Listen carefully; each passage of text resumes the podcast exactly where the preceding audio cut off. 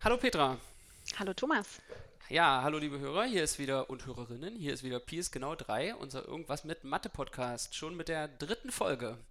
Worum geht's denn heute, Petra? Ja, ich habe hier extra das äh, noch zugedeckt. Es geht um offene Fragen heute, Thomas. Offene Fragen, aha. Genau, damit will ich so ein bisschen anknüpfen an die zweite Folge, wo wir ein offenes Problem äh, diskutiert hatten im Kontext von Beweisen. Erinnerst du dich noch, welches das war? Ein offenes Problem, die zweite Folge. Was haben wir da gemacht? Beweise.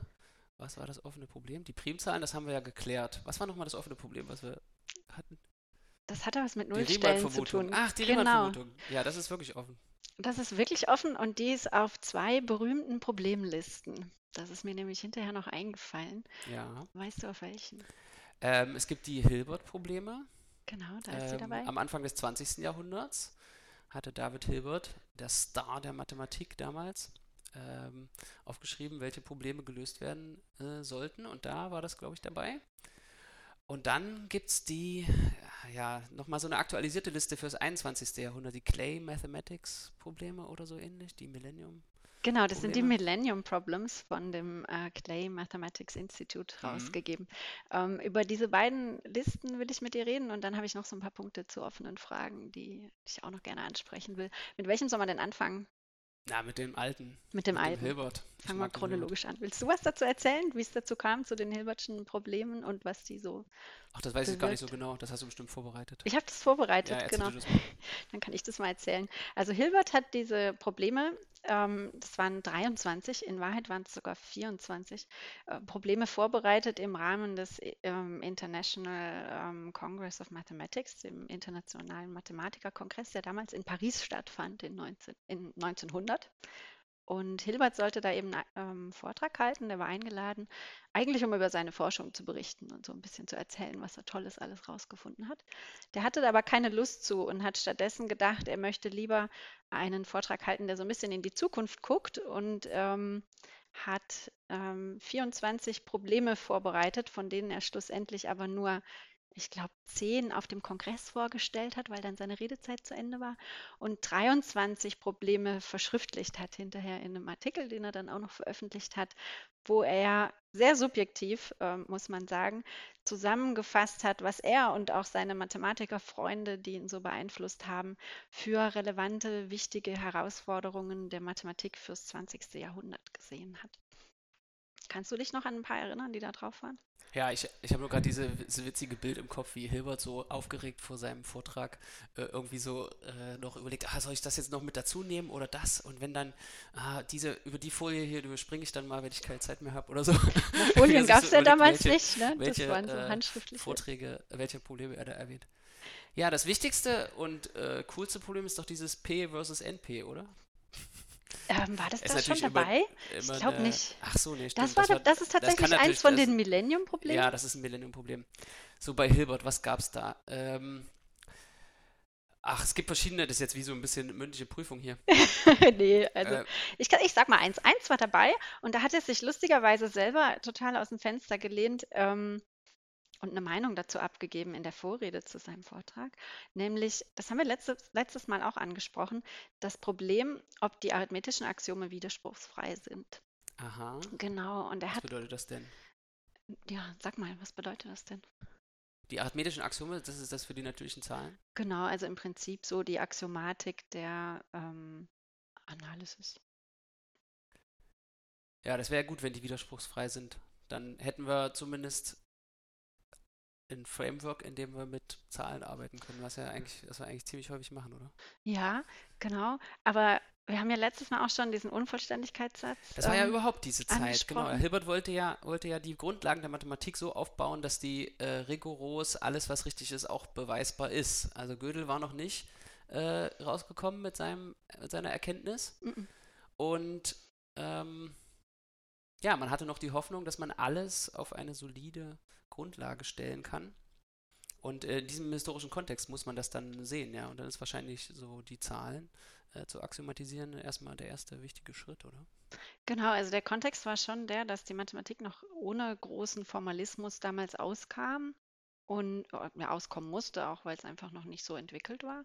Und es war aber so im Entstehen gerade. Und Hilbert war, wie du genau gesagt hast, ein großer Verfechter, das tatsächlich ähm, strenger axiomatisch aufzuziehen und wollte eben auch beeinflussen, in welche Richtung das so ein bisschen geht. Ne? Und hat dann halt eben solche Fragen nach der Axiomatisierung da eben auch mit aufgenommen und hat selber tatsächlich in der Vorrede ähm, behauptet, dass es in der Mathematik keinen Ignorabimus gibt, wie er Mhm. das Mhm. formuliert hat, also ein nicht wissen können nicht gibt. Ja, also er hat sich auf den Standpunkt gestellt, dass ähm, alle mathematischen Probleme lösbar sind und die Mathematiker eben nur die Lösung finden müssen. Mhm. Und dass dann, wenn man, sobald man ein offenes Problem eben formuliert hat, das als Ansporn dienen kann, ähm, genau nach der Lösung zu suchen. Jetzt dank Gödel äh, wissen wir ja, dass das nicht immer so ist, ne? dass äh, selbst wenn man so ein schönes offenes Problem formuliert, ähm, da vielleicht einfach auch gar keine Lösung zu existiert. Und es hat sich auch herausgestellt, dass eben diese arithmetischen Axiome gar nicht, ähm, dass man innerhalb ihrer eigenen Theorie gar nicht beantworten kann, ob sie denn widerspruchsfrei sind oder nicht. Das ist eine der Konsequenzen aus ähm, Gödels Ergebnissen. Genau, also so ein bisschen ähm, hat Hilbert da zu viel gehofft. Ja, das mit der Widerspruchsfreiheit ist ja so eine äh, trügerische Sicherheit, in der man sich da wiegen könnte. Also wenn jetzt ein System beweisen kann, dass es selbst widerspruchsfrei ist, äh, dann können wir damit nichts anfangen, weil äh, wenn es widersprüchlich wäre, dann könnte es ja auch falsche Aussagen beweisen. Zum Beispiel, dass es selbst widerspruchsfrei ist. Ja, Das heißt, das dass den Beweis, dass es äh, selbst widerspruchsfrei ist, den, kannst dem du kann das man nochmal langsam erklären? Ich glaube, Also wenn man, wenn mir jetzt das System widersprüchlich ist, also man Mhm. hat ein System von Grundtatsachen, die man annimmt und da ist eben Widerspruch drin. Also man nimmt an, 0 und 1 sind verschieden und dann nimmt man auch noch an, 1 und 0 sind gleich. Mhm. Das ist schlecht. Ja, Das das, ist halt ja. ein Widerspruch, weil sie sind entweder das eine oder das andere. Und wenn man so ein System, also bei so einem axiomatischen System ist das natürlich irgendwie versteckter, ja, das ist nicht so offensichtlich wie in meinem Beispiel. Aber wenn das widersprüchlich ist, das System, dann kann das alles beweisen, auch falsche Aussagen. Und dann könnte das System auch beweisen, dass es selbst widerspruchsfrei ist, also Lügen über sich selbst sozusagen. Genau, sobald man eine falsche Aussage hat, kann man daraus im Prinzip alles herleiten. Alle, Alle alle falschen Aussagen, aber alle Negationen, Aussagen, alle genau. Aussagen auch. Das heißt, wenn, Ja. wenn jetzt jemand kommt und sagt, hier ist ein Beweis, hier das System beweist, dass es widerspruchsfrei ist, dann habe ich da trotzdem nichts gewonnen. Das ist ich ja- verdächtig, ne? Das ist, das könnte jetzt okay sein oder eben nicht. Ja, das stimmt. Ähm, das ist ein Problem. Genau. Also wir gehen nochmal. Ähm, Ein Problem weiß ich noch. ein Problem das weißt du zehnte, noch? ich glaube, es gibt ein, so ein, eine Art Informatikproblem. Und zwar mit den diophantischen Gleichungen. Mhm. Also es gab schon die, die äh, Vermutung von Hilbert, dass man so diophantische Gleichungen, das sind Polynomgleichungen, äh, die man mit ganzen Zahlen lösen will. Sowas wie die pythagoreischen Trippel, a Quadrat plus b Quadrat gleich c Quadrat, eben mit ganzen Zahlen lösen. Da gibt es halt ganzzahlige Lösungen und dann gibt es diesen Fermats letzten Satz und so weiter. Mhm. Und ähm, äh, da, so, wie war jetzt das, dieses Hilbertsche zehnte Problem? Das war, ob es ein Computerprogramm gibt. Also das war damals noch anders, weil man ja dieses ganze Turing-Maschinen-Modell Das war so ein formaler auch noch nicht. Algorithmus. Aber er sprach schon, spricht schon von Algorithmen. Ja. Und er fragt sich, gibt es jetzt einen Algorithmus, wo ich die diophantische Gleichung reingebe, also so eine Polynomgleichung, die jetzt komplizierter ist, wie a hoch 3 plus b hoch 7 plus c hoch 9 plus 5y ist 0 und ich will das mit ganzen Zahlen lösen. Ähm, und das Computerprogramm soll jetzt als Eingabe diese Gleichung bekommen und ausgeben, ob die lösbar ist oder nicht. Und das ähm, ich habe mir jetzt geht nicht, alle nicht. rausgeschrieben, wollte gerade fragen, weißt du noch, ob das ging oder nicht? Oder ob es schon beantwortet ist? Also die diophantischen Mengen sind, also es gibt dann später so, ein, so einen Satz, dass die diophantischen Mengen genau die gleichen Mengen sind äh, wie die rekursiv enumerierbaren Mengen, also die Mengen, die von der Turing-Maschine aufgezählt werden können. Und das sind nicht alle Mengen. Ich glaube, so war die Argumentation. Das geht jetzt schon in die Grundlagen der theoretischen Informatik rein, wo ich mich vielleicht auch so ein bisschen vorbereiten sollte, bevor, bevor ich hier irgendwas äh, erzähle. Aber das äh, irgendwann speziell. in der Promotionszeit habe ich mich damit mal beschäftigt und das fand ich da ganz äh, interessant. Das, es ist so, äh, der Satz heißt MRDP-Theorem. Nach, MRDP. nach vier MathematikerInnen mit großem I, die mit diesen Anfangsbuchstaben anfangen.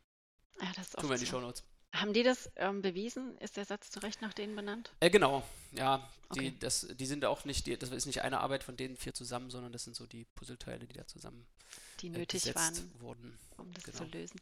Das ist prima. Äh, was erstaunlich ist, ist, dass, also ich finde es zumindest erstaunlich, dass bisher nur 14 von den Problemen von Hilbert tatsächlich gelö als gelöst gelten. Da waren auch Ähm, welche dabei, die, die sich als Quatsch herausgestellt haben, oder? ja, es waren ein paar dabei, die sich als, ähm, naja, Quatsch würde ich nicht sagen, als zu vage formuliert, würde man heute gesagt, sagen, Hilbert hätte Quatsch ähm, gemacht. Naja. ge- herausgestellt haben. Genau, also die ja nicht lösbar sind in einem sinnvollen Sinne, weil die einfach nicht präzise formuliert sind. Ähm, genau. Manche waren auch schon so leicht, dass sie irgendwie in den ersten ein, zwei Jahren gleich gelöst wurden. Mhm. Also da haben Leute direkt tatsächlich schon dran gearbeitet. Entweder hatte das Hilbert nicht so auf dem Schirm. Ähm, Kommunikation über aktuelle Forschung war ja um 1900 auch nicht so einfach wie heute. Ja, da war dieser Kongress wahrscheinlich sehr wichtig, ja. Dass äh, man mal so Ja. live äh, kommunizieren konnte, statt sich irgendwie Briefe hinzuschicken. Oder vielleicht irgendwie Leute überhaupt treffen konnte, von denen man gar nicht wusste, dass man denen Briefe schicken könnte. Also ein erstaunlicher, lustiger ähm, so Fun Fact am Rande war, also die haben damals in Paris mit 1000 Teilnehmern gerechnet bei diesem Mathematikerkongress, weltweit, also von überall. Uns kamen aber nur 250. Ähm, warum habe ich nicht rausgefunden bei meiner Recherche? Aber 1000 klingt mir schon viel für die Zeit. Finde 1000 ich klingt total viel, weil ähm, die Anreise war bestimmt auch nicht so einfach genau. von überall her. Aber wie gesagt, es kam auch nur ein Viertel. Ne? Also, Mhm. ähm, keine Ahnung, woran das lag. Na, jetzt hatten wir gesagt, eins der ungelösten äh, Probleme kennen wir. Das ist die Riemannsche Vermutung. Die stand damals schon auf Hilberts Liste. Die steht heute ähm, bei den Millennium Problems immer noch drauf. Die ist nicht so einfach zu erklären, aber vielleicht ähm, kann man ein anderes von den Millennium Problems erklären. Fällt dir noch eins ein? Also warte mal, die Millennium Problems, jetzt sind wir bei den Mille- Millennium Problems. Ja, ich und würd da mal dahin 2000, springen. Äh, Ich habe die Liste 2000 mitgebracht. oder so. Kannst spickeln.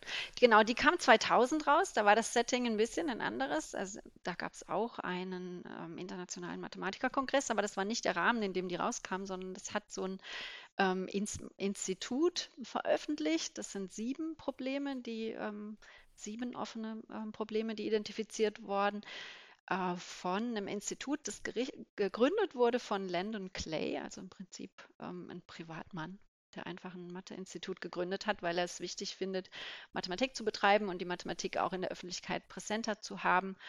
Ähm, der wollte eben zusätzlichen Anreiz schaffen, sich mit wichtigen offenen Fragen zu beschäftigen und hat da eben dieses Institut gegründet, das Preise ausgelobt hat. Also man kann tatsächlich eine Million Dollar, ist es, glaube ich, für die Lösung von ähm, einem dieser sieben Probleme bekommen, Das finde ich echt interessant. schafft. Denkst du, da, äh, also so die Innenperspektive würde, würde das jetzt noch irgendwas an Motivation hinzugeben, diese eine Million gegenüber dem, dieser Genugtuung, die man hätte, wenn man so ein Problem lösen kann? Äh, Also die Million ist sicherlich schön, aber Für mich nicht, ganz ehrlich. Ähm, kein, ja. Also können wir gleich nochmal, das ist eine ja, wir gute, leben sehr ja in der gute westlichen Frage. Welt und haben irgendwie ein sicheres Gehalt und so, da ist es vielleicht, dann sagt man sowas leicht. Vielleicht. Aber an, also an Motivation nicht. Es ist natürlich sicher schön, dann irgendwie abgesichert zu sein. Arbeitest du an Äh, einem der Probleme? Ich meine, das ist ja allen, ein, an in- allen, natürlich, ne, klar. Die Ähm, sind ja auch ähm, breit gestreut, muss man sagen, über angewandte und reine Mathematik, im Gegensatz zu Hilberts Problem. Ähm, ja, geht sogar Also in die P theoretische ist dieses, was Informatik mich rein, ne? am meisten äh, reizt, ja, also Informatik mich auch interessiert. Kannst du in Worten erklären, was das ist, ohne zu technisch zu werden? Ja, das versuche ich jetzt mal. Also es gibt so äh, bestimmte Probleme, die Computer lösen sollen. Und da gibt es immer eine ganze, man hat dann den Begriff der Problemklasse. Man hat so eine ganze Problemklasse. Und aus der ähm, kriegt man eine Instanz. Und die Algorithmen sollen jetzt irgendwie für dieses eine Problem aus einer ganzen Problemklasse irgendeine Entscheidung treffen oder irgendwas lösen. Also als Beispiel hätte man jetzt zum Beispiel ähm, alle Graphen. Wissen die Leute, was ein Graph ist? Vielleicht wissen die, was ein Graph ist. Ja, wie so ein Netzwerk, So ne? ein Also es gibt so Netzwerk, Knoten ja. und dazwischen den einzelnen Knoten so, so Verbindungskanten, sagen wir So, mal. und man ne? betrachtet jetzt Computerprogramme, die kriegen als Eingabe so einen Graphen, beschrieben als wo sind die Kanten, zwischen welchen Ecken. Mhm. Und die sollen entscheiden, ob der mit äh, drei Farben färbbar ist. Und das möglichst schnell. Und dann fragt man sich, ähm, wie lange läuft so ein Algorithmus als Funktion von der Größe des Eingabeproblems, also zum Beispiel der Anzahl Kanten. Und wenn ich jetzt zum Beispiel so eine Dreifärbung vorschlage, also wir haben jetzt so einen Graphen vor uns liegen und ich sage dir, hier, ich habe eine Dreifärbung. Dann kann man relativ schnell überprüfen, Dann kann man schnell überprüfen, ist. dann geht man einfach jede Kante einmal durch und guckt, ob da ein Widerspruch entsteht, also ob zwei Ja. Enden die gleiche Farbe haben. Und wenn das nicht der Fall ist, dann weiß ich, dass die Lösung richtig ist. Also es geht sehr schnell. Aber wenn man nur den Graphen hat, äh, die Dreifärbung zu finden oder zu entscheiden, ob es eine gibt, äh, das ist eben sehr schwierig. Und dieses Problem beschäftigt sich damit, ähm, ob es, ist, es kann halt nicht ausgeschlossen werden, dass es vielleicht so einen Algorithmus gibt, äh, der genauso schnell, also asymptotisch ist es immer für große Graphen, genauso schnell entscheidet, ob es eine Dreifärbung gibt, wie es dauert zu überprüfen, ob eine gegebene Färbung wirklich eine Dreifärbung ist. Und Aber man die- weiß eben nicht, ob es so einen Algorithmus immer gibt, immer geben muss, immer geben kann. Das ist genau diese Abgrenzung zwischen ähm, P, wo es diesen Algorithmus gibt, und eben NP, wo es das nicht gibt. also man kann so, glaube ich, ähm, salopp in einem Podcast sagen, dass NP sind die Probleme, wo man schnell eine gegebene Lösung überprüfen kann und P sind eben die Probleme, wo man schnell eine äh, Lösung finden kann. Ja, und Ja. Die, die Frage ist, ist es eventuell vielleicht doch das Gleiche? Ja, und das ist, äh, Das würde nicht bedeuten, es, dass die man meisten so Leute glauben nein. Die Ja. meisten glauben, Leute glauben, es ist eben, es gibt diese Probleme, für die es schwerer ist, eine Lösung neu zu finden, als eine gegebene Lösung zu überprüfen. Und Nein, man kennt aber kein Beispiel. Man kennt ne? aber kein- Sonst ähm, hätte man es gelöst. ja, aber die meisten, äh, Ja, ja. Das ist sozusagen, man muss ja für diese äh, schwierigen Probleme, da weiß man ja nicht, ob nicht doch jemand, also man hat jetzt so ein Problem, wo man leicht die Lösung äh, überprüfen kann, eine gegebene, und man weiß nicht, ob es einen Algorithmus gibt, der eine Lösung produziert. Und das Schwierige ist eben zu äh, beweisen, dass niemand, niemals, nie äh, so einen Algorithmus finden kann. Nur weil wir noch keinen gefunden haben, heißt das ja nicht, dass keiner existiert. Genau, das müsste man halt entscheiden. Man müsste sozusagen beweisen, dass man gar nicht erst so einen Algorithmus finden kann, egal wie man sich anstrengt. Ne? Und da gibt es auch ein schönes äh, Beispiel in der, äh, wieder mit Primzahlen, äh, dass sowas, also dass es da auch manchmal überraschende Ergebnisse geben kann. Äh, das führt mich zurück in meine eigene Studienzeit. Da war ich in der Vorlesung Algebra und äh, da ging es darum zu entscheiden, ob eine Zahl eine Primzahl ist. Mhm. Und zu entscheiden, ob eine Zahl eine Primzahl ist, ist relativ schwierig. Also die ähm, Da gibt es diese Siebmethoden. Ne? ähm, genau, da gibt es diese Siebmethoden, aber die sind alle nicht äh, in Polynomialzeit. Und äh, weil, also wenn ein Computer wirklich testen will, ob was eine Primzahl ist, dann benutzt er so randomisierte Methoden, die sehr schnell sind und dann mit unglaublich hoher Wahrscheinlichkeit die richtige Antwort liefern. Und das ist für so Anwendungen äh, oft genug. Aber äh, das theoretische Ergebnis ist eben die Frage, ob man in polynomieller Zeit, also in diesem P da, Mhm. ähm, entscheiden kann, ob eine Zahl eine Primzahl ist. Und da hat sich, so, wann war ich in meiner Algebra-Vorlesung? 2003 ungefähr muss es gewesen sein, 2002, 2003, herausgestellt, dass die Antwort ja ist. Mhm. Und das, das war eben unbekannt. Und da, das war eigentlich so ein Kandidatenproblem, ähm, wo man versucht hatte zu zeigen, dass es nicht in Polynomialzeit geht. Und das äh, war irgendwie ein äh, Professor aus Indien mit zwei Studenten, die haben das ähm, Haben die so einen Algorithmus die haben so gefunden ein die, die haben, ja genau, die haben einen Algorithmus Mhm. gefunden und die haben das aufs äh, Archive hochgeladen und äh, da weiß ich noch, dass unser äh, Dozent, der kam dann so übernächtigt in die Vorlesung und war ganz begeistert und hat halt so eine äh, Vorlesung über diese Lösung, die gar nicht so schwer war. Also ich, ich habe nichts verstanden, aber und ich kann mich zumindest nicht mehr daran erinnern, dass ich es jetzt äh, verstanden hätte, aber ich weiß noch, dass es sehr, beeindruckend war, dass Du jemand kannst so dich wahrscheinlich über an die- die. über die Forschung so, dass, also, dass jemand, also ich, man sitzt ja da als Student und dann, äh, dass jemand so morgens übernächtigt reinkommt, weil sie die ganze Nacht mit irgend so einem PDF aus dem Internet, äh, Das lehrt total viel über die Begeisterung, die dein Prof offensichtlich für Ja. dieses Problem gehabt hat, dass er sich da die ganze Nacht hinsetzt und das Paper anguckt. Das, Ja. Also das gibt einem ja auch was mit. Ähm, Finde ich cool.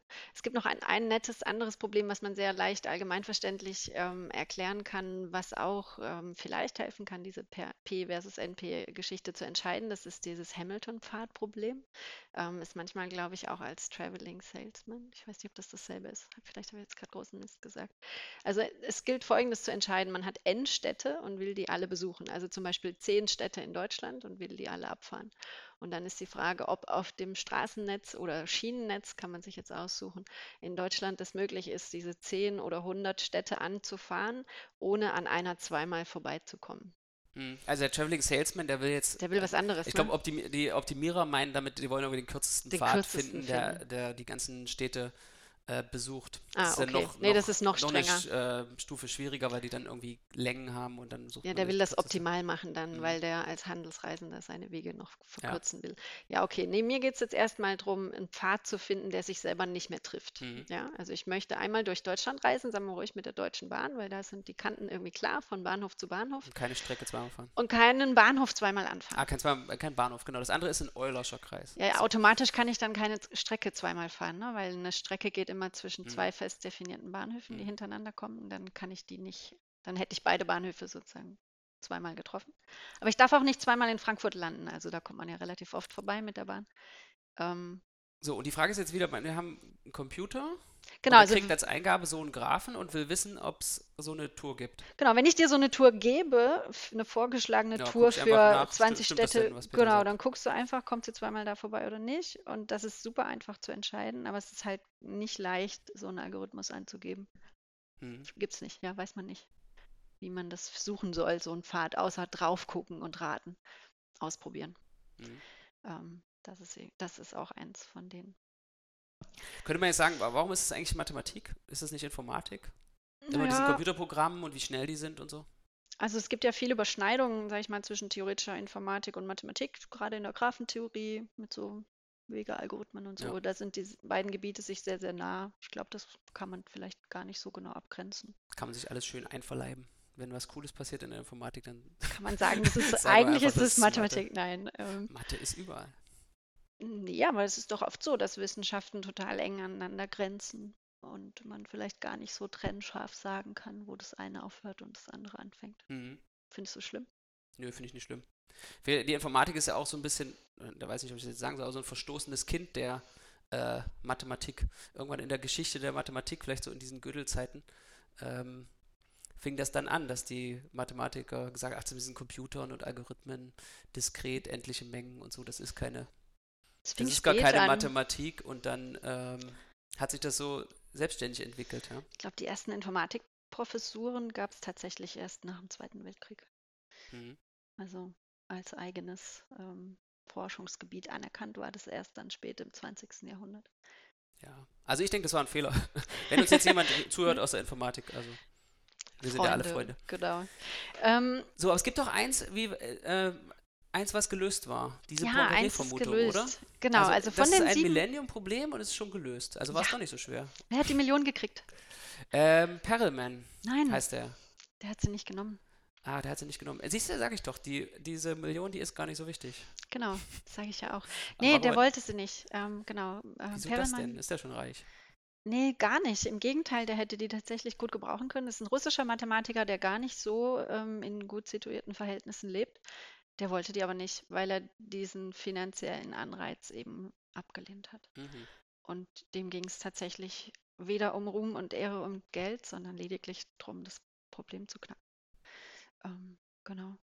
Die Poincaré-Vermutung, vielleicht sagen wir noch kurz, was die sagt. Ähm, die will dreidimensionale Objekte voneinander unterscheiden und zwar genau einen dreidimensionalen Ball, also das dreidimensionale Analogon von dem zweidimensionalen Objekt Oberfläche eines, einer Kugel, also Ball, eines Balles. Ähm, und will, okay, das ist jetzt sehr mathematisch, rausfinden, ob das die einzige ähm, einfach zusammenhängende Dreimannigfaltigkeit ist. Also mit anderen Worten, ähm, will irgendwie feststellen, ob, wenn man Schnüre rumwickelt um diesen dreidimensionalen Ball, man die so auf der Oberfläche dieses Balls zusammenziehen kann, dass man die zu einem einzigen Punkt wieder zusammenknüdeln kann, ohne es durchzuschneiden. Also um mal ein zweidimensionales Beispiel zu machen, wo das nicht geht, ist, wenn man sich zum Beispiel so einen Schwimmring vorstellt oder das, so einen Luftreifen im Fahrrad. Das nennen wir Torus. Der hat so ein Loch in der Mitte. Da könnte man einen Faden auf der Oberfläche dieses Rings so rumwickeln, dass der eben einmal genau durch dieses Loch geht. Und den könnte man jetzt nicht auf der Oberfläche so zusammenziehen, dass der genau in einem Punkt landet, ohne ihn eben durchzuschneiden an irgendeiner Stelle. Mhm.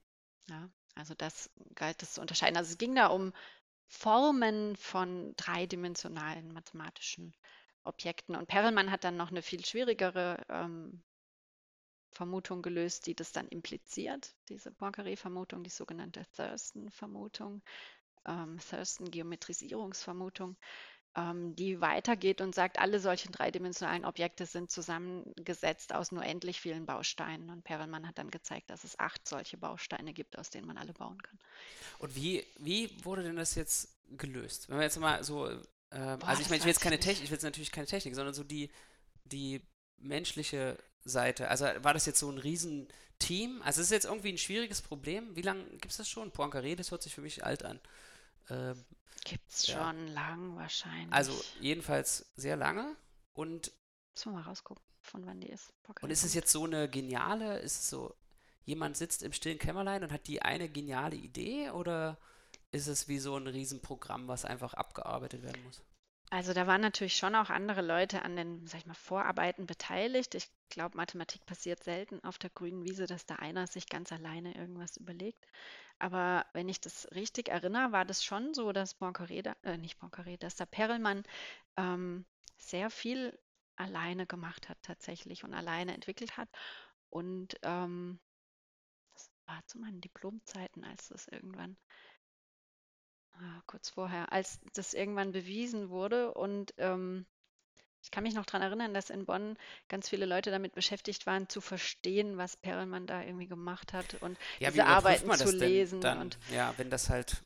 Ähm, ja, da haben weltweit Horden von Forschern eben versucht, genau diesen Beweis von Perelmann nachzuvollziehen und so im Detail auszuarbeiten, dass halt jemand anders den auch versteht. Ja, ein Beweis ist, glaube ich, erst dann fertig, wenn es andere gibt, die den auch verstanden haben. Also das Geld kriegt man nicht sofort. Wann kriegt man das Geld? Hm, das weiß ich ehrlich gesagt gar nicht. Es gibt irgendwie so ein Komitee. Ist eine Jury oder so? Ja, ja es gibt so eine gesagt, Jury. Okay, jetzt ist okay. Jetzt, äh.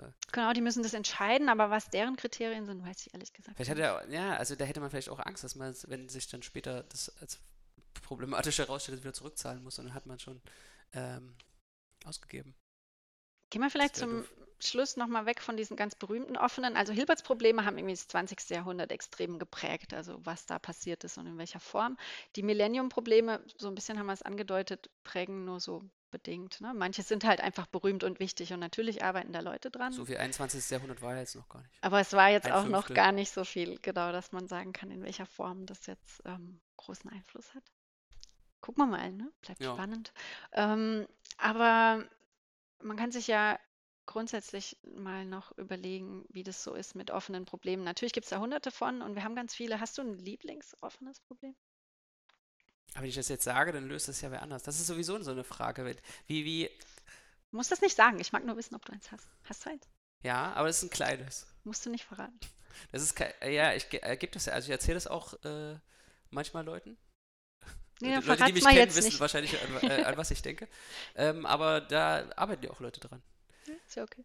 Also die, ähm, das ist vielleicht nochmal interessant. So, so gibt man das, wann, wann gibt man das denn raus? Wann sagt man denn so, jetzt bitte alle stürzt euch da drauf, alle, die ihr denn wollt? Und ähm, wenn man jetzt an so einem Millennium-Problem arbeitet und irgendwie eine gute Idee hat, würdest du es zugeben? Würde man das vielleicht ja doch eher geheim halten. Also man exponiert sich ja schon, vor allem wenn man, wenn man eine Idee hat, von der man denkt, sie ist wirklich gut, aber man kommt dann nicht weiter. Oder wenn man eine Idee hat, die, denkt, also es kommen ja jeden Tag Beweise raus, äh, die sich dann später als falsch herausstellen. Da exponiert man sich ja auch äh, ziemlich. Also gerade dieses P versus NP gibt es ja, wenn man in jeden den Preprint-Servern guckt, ganz viele sowohl Pro- als auch Kontra-Beweise, die halt alle Mist sind. Ne? Also ja, erwiesenermaßen falsch. Also hat halt irgendjemand einen Fehler gefunden in diesem Beweis. Ähm, manche sind irgendwie offensichtlich, können offensichtlich nicht funktionieren, weil die viel zu kurz sind und irgendwie nichts reinfließt, was irgendwie relevant ist. Ähm, nee, aber äh, was, worauf ich so ein bisschen raus will, ist, was für eine Rolle denn so, sag ich mal, große offene Probleme spielen in, in so einer alltäglichen Forschung oder vielleicht auch in der Lehre. Ja? In welcher Form baut man die jetzt ein, diese offenen Probleme? Ähm, klar brauchen wir welche, um da selber dran zu arbeiten. Die sind dann aber meistens halt sehr viel kleiner. Und dann gibt es aber auch so ganz kleine, was ich zum Beispiel schon mal gemacht habe, und da fände ich spannend von dir zu hören, ob du was Ähnliches schon mal ausprobiert hast. Ich habe schon offene Probleme auf Übungsblättern für meine mhm. Studierenden mhm. versteckt. Sehr, sehr trickreich. Mhm. Und dann kriegen die es nicht raus und sind total demotiviert. Oder nicht? Nee, ich habe das in so Präsenzübungen gemacht. Also es gibt so Ja. verschiedene Achso, dann hast du die Lösung dann an der Tafel gezeigt? Nee, weder noch. Also ich habe halt, ähm, soll ich jetzt mal genau erzählen, was ich gemacht habe? Also es gibt so, gibt so, ähm, gibt manchmal halt sehr einfach zu formulierende offene Fragen, die manchmal vielleicht von so kombinatorischer Natur sind. Man will irgendwelche Dinge abzählen. Ja. Und dann gibt es einfachere Varianten davon, die wirklich sehr leicht zu zeigen sind, manchmal mit einfach Vorlesungsmaterial, was jetzt sowieso Ah, ja, an der ein Hand klein ist. bisschen ändert, dann Genau, man ändert irgendwie kleine Voraussetzungen, dann klingt das so ähnlich und irgendwie gar nicht viel anders. Und wenn man dann noch zwei Sachen ändert, dann ist es plötzlich irgendwie ganz leicht und man muss nur ein Beispiel hinschreiben. Und dann habe ich halt manchmal so gemacht, Teilaufgabe A, irgendwie so ein ganz leichtes Problem, finde irgendwie ein Beispiel für und dann kommt so eine Liste von Eigenschaften. Und dann wird das immer schwieriger, irgendwie Teil A, B und C und Teil C ist dann eben das offene Problem. Hm. Und dann haben die so dran gebastelt. Teil A ging ganz leicht, bei B hat es schon ein bisschen länger gedauert, irgendeinen Beweis zu finden. Und bei C ähm, haben die natürlich nichts gefunden in der Dreiviertelstunde, die die da Hm. irgendwie Zeit hatten. Aber es war ganz spannend zu sehen, wie die da so rangehen. Ja, also durch diesen Aufbau auch erst so das ganz einfache Beispiel und dann immer schwierigere Fragen. Hat man natürlich auch so das Selbstvertrauen aufgebaut. Ne? So, das erste Ja. konnten die natürlich Und so ist super. es ja auch in der Forschung, ja, so mal Genau. die äh, low-hanging fruit, die kleinen, schnellen Erfolge, die stellen sich ein. Man macht ja auch oft diese Methode, wenn man irgendwas nicht äh, lösen kann, dann macht man es erstmal ein bisschen leichter oder ändert das Problem irgendwie ab Ja. und ähm, hat dann vielleicht gleich einen ähm, Erfolg, der sich dann aber ähm, als nicht nützlich für das wirkliche Problem herausstellt. Ja, genau, aber man lernt da schon was draus, weil man einfach dann lernt, diese tatsächlich offene Frage abzugrenzen von verwandten Fragen. Und man sieht plötzlich Mhm. sozusagen, wo die Schwierigkeit auftaucht. Ja. Ähm, Schön sind ja auch immer so offene Fragen, die man, die man so seiner Oma erzählen kann. Oder ja, also so, wo nur die einfachsten Mhm. äh, Sachen verwendet werden. Meistens ist es dann Zahlentheorie. Und da fällt mir jetzt diese Goldbach-Vermutung ein. Mhm. Kennst du die? Jede gerade Zahl äh, größer gleich 4 ist die Summe von zwei Primzahlen. Mhm. So, 4 ist die Summe 2 plus 2 2. plus 2. 6 ist 3 plus 3. 8 ist 5 plus 3. Ja. Und so geht es immer weiter. Und das kann, ja. 10 ist 7 Das stimmt halt 3. entweder oder es stimmt nicht. Ob das beweisbar ist, das ist ja ist auch wieder so eine Frage. Ähm, aber das stimmt entweder, es ist, es ist eine mathematische Aussage. Es stimmt entweder oder es stimmt nicht. Das wäre doch mal. Ähm, Die ist wahrscheinlich wissen, das schon für sehr große gerade Zahlen überprüft. ja, genau, die ist äh, überprüft und dann gibt es auch noch so äh, schwächere Varianten davon. Ich glaube, wenn man, wenn man sozusagen ungerade Zahlen nimmt und drei Primzahlen zulässt, ähm, dann ist das Bewiesen. bewiesen. Vinogradovs Theorem oder so. Können wir die Shownotes packen. Also Varianten davon sind bewiesen, aber diese Goldbach-Vermutung ist offen. Und da gab es, glaube ich, auch mal einen Geldpreis, der aber nicht sehr hoch war. Äh, Der ist aber abgelaufen. Der ist Da abgelaufen. hätte man es lösen müssen bis zu irgendeinem Zeitpunkt, der schon vorbei ist. Ah, schade. Ja. Aber- keinen- Ja, diese zahlentheoretischen Probleme, die sind auch in ihrer Einfachheit wahrscheinlich auch die schwersten. Ja. Ja, keine die Ahnung, sind halt relativ simpel zu formulieren, weil halt jeder weiß, was Zahlen sind. Ne? Genau. Aber niemand hatte irgendeinen Ansatz, äh, außer mal ein paar Beispiele auszuprobieren. Ich habe noch ein lieblingsoffenes Ja, Problem, dein Problem. ähm, was vielleicht auch Oma verstehen kann, äh, wenn, wenn man sich ein bisschen Zeit nimmt, ähm, an dem ich nicht arbeite. Deshalb kann ich das Okay. einfach so immer weiter erzählen. also du wirst dich freuen, wenn es jemand jetzt ich fände es super, wenn das jemand löst. macht, weil ich nicht arbeite auf dem Gebiet, aber ich finde das Problem einfach so schön und es hat so einen schönen Namen, das heißt Bastelbogenproblem. Das Bastelbogenproblem. aha. Genau, das Bastelbogenproblem sucht Bastelbögen. Also du kennst diesen Bastelbogen für einen Würfel, ne? Sieht aus wie so ein Mhm. Kreuz. Da sind so vier Würfel untereinander. Genau, das hat wahrscheinlich jeder schon mal gebastelt. Mhm. Ne? So vier Würfel untereinander und dann links und rechts vom zweiten Würfel von oben noch ähm, ein Würfel dran. Und man kann das so ausschneiden entlang der Kanten außen und dann eben die Kanten zusammenkleben, dann gibt es einen Würfel. Mhm. Und der Würfel ist jetzt mathematisch gesprochen ein konvexes Polyeder. Was heißt das? Der besteht aus irgendwelchen Seitenflächen, die eine bestimmte Anzahl von Ecken haben. In dem Fall sind das alles Vierecke. Könnten aber auch irgendwelche anderen Sechsecke, Zehnecke, Zwölfecke sein. Die müssen nur flach sein. Und ähm, äh, ist konvex. Das heißt, wenn ich zwischen je zwei Punkten auf der Oberfläche von dem Würfel eine Schnur festspannen würde, würde diese Schnur komplett im Inneren des Objektes verlaufen. Mhm. Ja, so eine Pyramide hat zum Beispiel auch diese Eigenschaft, in Icosaeder, irgendwelche anderen Formen. Jetzt kann man irgendein konvexes Polyeder nehmen, also irgendein so ein Objekt, was aus Seitenflächen zusammengeklebt ist, wo die Schnüre zwischen zwei Punkten auf der Oberfläche immer in der im Innern des Objektes verlaufen. Und jetzt ist die Frage, ob man das immer längs der Kanten so aufschneiden kann, dass wenn man es aufklappt, ein Bastelbogen entsteht. Und der Witz für den Bastelbogen ist eben, dass du es überlappungsfrei aufklappen können musst. Das ist jetzt dreidimensional, also echte Genau, Bastelbögen. Ja? So, das echten Bastelbogen ist ein Blatt Papier. Genau, ein flaches Blatt Okay, Papier, mhm. wo sich natürlich nichts überlappt, weil sobald du es überlappt, musst du dich halt beim Ausschneiden entscheiden, zu welcher Seite es gehört. Das ist blöd, Mhm. das will man nicht. Mhm. Also du musst es irgendwie aufklappen können, sodass es sich nicht selber überschneidet, sodass du es eben ausschneiden kannst und rückwärts wieder das Ding draus basteln kannst. Und die, also die platonischen, okay, und da, da, da, Für die platonischen gibt es das. Für eigentlich, äh, ähm, man, es gibt kein Gegenbeispiel. es man, gibt kein Gegenbeispiel. es gibt keins, man kann, konnte immer Mhm. einen Bastelbogen finden oder man weiß es nicht. Alle, die man angeguckt hat, konnte man immer einen Bastelbogen Platonische finden. Körper und so würde man jetzt erstmal, die kann man bestimmt basteln, kann man bestimmt im Internet. Ja, platonische Körper, da gibt es ganz alte Zeichnungen äh, für Bastelbögen auch. Da haben sich Künstler schon im 19. Ja, Jahrhundert natürlich. mit beschäftigt. Also das Ja. ist alles bekannt. Ähm, es ist auch das umgekehrte Problem schon untersucht worden. Also wenn man einen gegebenen Bastelbogen hat, das Kreuz zum Beispiel für den Würfel, ist untersucht worden, wie viele konvexe Polyeder man daraus bauen kann. Also aus dem Kreuz kann man zum Beispiel acht bauen. Acht verschiedene, ähm, indem man an anderen Die- Stellen knickt. Also du musst ja nicht da knicken, wo die Würfelkanten sozusagen landen würden, wenn du den Würfel baust, sondern du kannst auch schräg an irgendwelchen anderen Seiten Aha. knicken. Wenn du es dann zusammenklebst, kannst du irgendwelche anderen Sachen auch noch draus zusammenbauen. Da weiß ich nicht, worüber ich mehr erstaunt sein soll, dass es da noch was anderes gibt oder dass es da endlich viele andere gibt oder dass es genau acht gibt. Das ist faszinierend, ne? Das ist faszinierend. Ja, finde ich auch. Also das ist sozusagen die Rückwärtsfrage, die äh, hat, kannst du natürlich endlos untersuchen. Die musst du nämlich für jeden Bastelbogen separat stellen. Ne? Mhm. Ähm, aber ja, also das finde ich total spannend, weil das so greifbar ist. Ja, man kann jetzt tatsächlich mal sich hinsetzen, irgendwas ausschneiden und mal ausprobieren. Ja, Also Gut. los geht's. vielleicht packen wir ein paar Bastelanleitungen in die Shownotes. Löst das Bastelbogenproblem. Okay, haben Haben- wir es. Haben wir es. Sind wir schon ein bisschen länger als beim letzten Mal. Nicht, dass es hier eskaliert. Also, äh, bis zum nächsten Mal. Tschüss.